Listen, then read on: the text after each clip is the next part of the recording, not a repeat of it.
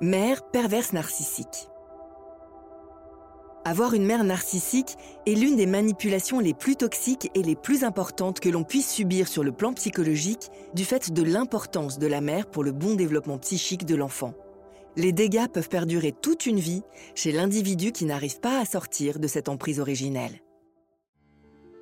Cette réflexion est tirée d'un article du site internet www.pervers-narcissique.com dirigé par Pascal Couder, psychanalyste et psychologue clinicien, co-auteur de l'ouvrage de référence La manipulation affective dans le couple, faire face à un pervers narcissique. Depuis plus de 30 ans, Pascal Couder et son équipe de thérapeutes, spécialistes des questions autour de la manipulation sentimentale, prennent en charge les victimes de PN francophones partout dans le monde grâce à la vidéoconsultation. Rendez-vous sur pervers-narcissique.com pour accéder gratuitement à une multitude de ressources précieuses. La manipulation de la mère narcissique.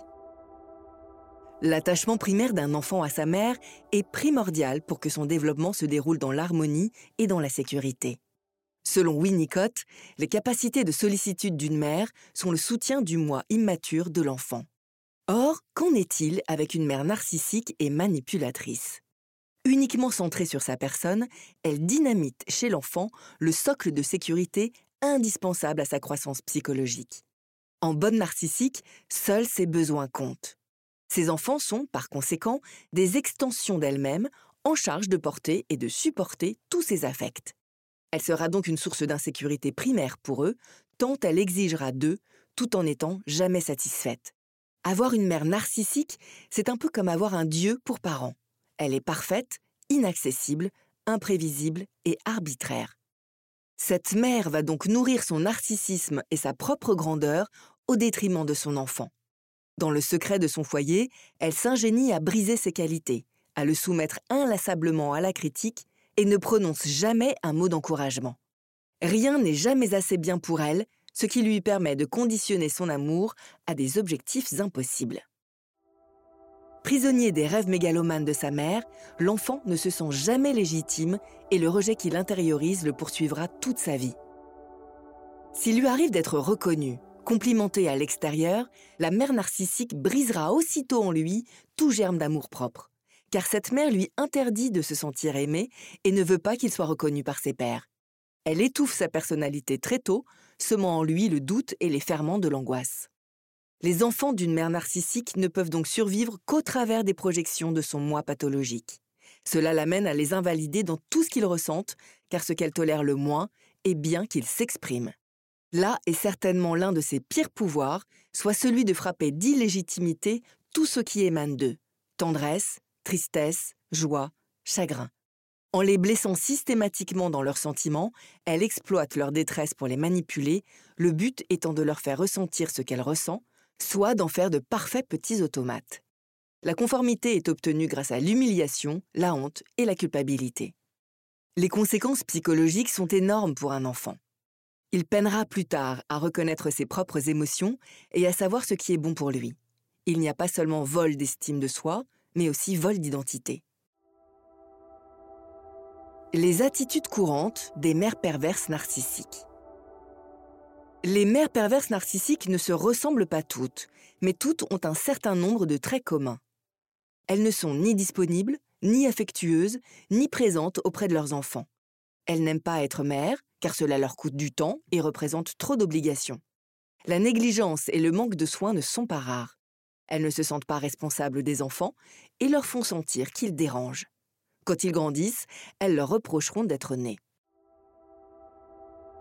Elles ont aussi en commun le fait de ne jamais respecter ni l'intimité ni la fragilité de l'enfant.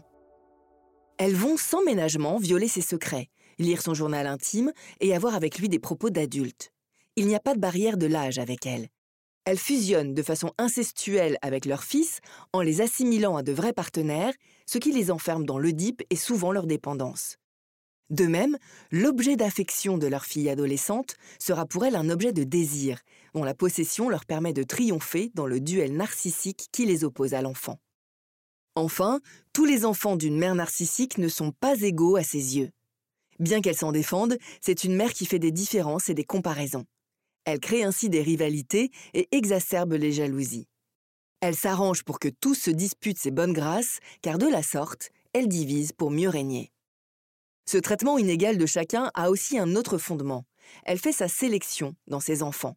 Il y a ceux qui n'ont, pour ainsi dire, aucune existence à ses yeux, et ceux qu'elle favorise, car elle ambitionne d'en faire ses héritiers, soit de les couler dans le moule de la perversion narcissique. La mère perverse narcissique préfère en général pour cela ses garçons, qui sont pour elle de vrais faire-valoir. Elle entretient avec eux une relation fusionnelle où ils deviennent ses confidents, responsables de ses moindres états d'âme. Le chantage affectif qu'elle met en place est omniprésent. Ils ne peuvent rien faire sans elle et elle ne peut vivre sans eux. Lorsqu'ils grandissent, elle les subordonne à ses besoins et contrôle leur vie et leurs unions. Il résulte de cette configuration que la famille où règne une mère narcissique est une famille divisée, souvent conflictuelle.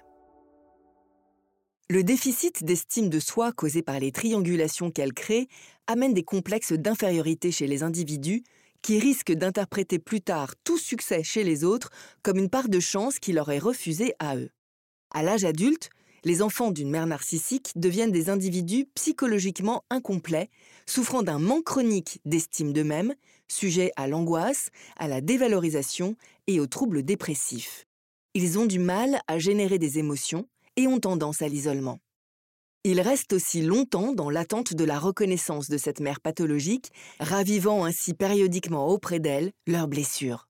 S'affranchir de cette mère demande un gros travail sur soi pour déconstruire les cadres mentaux de l'enfance qui ont façonné un développement bancal. Ce travail appelle l'aide d'un thérapeute spécialisé et d'une écoute empathique.